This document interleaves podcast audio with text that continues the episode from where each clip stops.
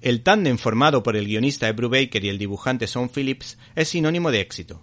y su conocido cómic, The Fade Out, es uno de los tres mejores del año junto a Wild's End y Deep Wood Dick, que en esta ocasión y con conocimiento de causa nos introduce en el Hollywood de los años 50 en el que se hace referencia a la conocida caza de brujas por parte del senador McCarthy, que aunque antes de este señor tuvo cierto sentido por el miedo que había al comunismo y con razón, se convirtió en algo insoportable para algunos trabajadores del gremio, pues ya eh, se puede decir que había una persecución contra las ideas políticas. Este relato cuenta la vida de unas personas cuyas vidas, precisamente, y valga redundancia, fueron destrozadas por no querer delatar a sus compañeros, como el caso de Dalton Trumbo, que estuvo en una lista negra y que tuvo que trabajar con seudónimo para poder sobrevivir.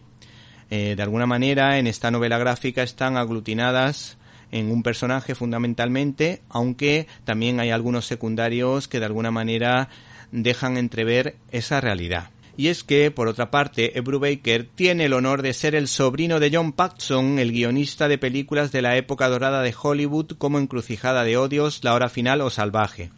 O de este conocido título, Adiós Muñeca, estrenada por la RKO con el nombre de Historia de un Detective. De hecho, el tío de Brubaker escribió personajes para Ingrid Bergman. Además, este señor eh, Brubaker, el guionista de esta historia, pudo comprobar la magnífica encuadernación que se hacía para esos guiones de Hollywood que recuerdan a la enciclopedia Larousse o Espasa. El caso es que la editorial Panini en su sello Evolution Comics, nos ofrece una novela gráfica noir cargada de guiños cinéfilos, ambientada en el Hollywood de las estrellas, con sus luces, las obras maestras del séptimo arte que se rodaron en esa época, y sus sombras, ya sean drogas, fiestas locas, orgías, puntos suspensivos. Este TVO refleja el hedonismo de la época y también cómo actuaban algunos mafiosos un tanto bestias. Por lo tanto, a mi juicio, este cómic iría destinado a un público con una edad superior a los 16 o 18 años. Los dibujos son maravillosos y las viñetas impresionantes recordando al cine de la época, así como retratos de grandes de Hollywood como Judy Garland, Cary Grant, Errol Flynn e incluso se incluye a una conocidísima estrella de la época, un actorazo como Montgomery Clip,